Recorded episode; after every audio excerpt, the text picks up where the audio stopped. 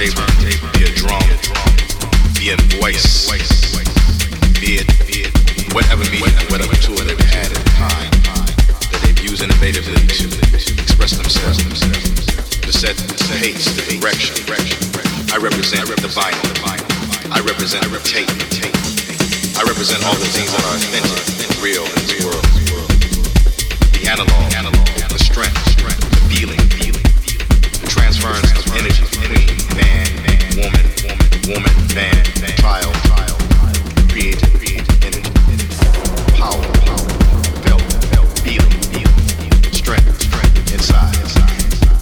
represent the people. We represent, represent, represent the people that don't have this strength. We represent the people that don't have that. We represent the the voice that resounds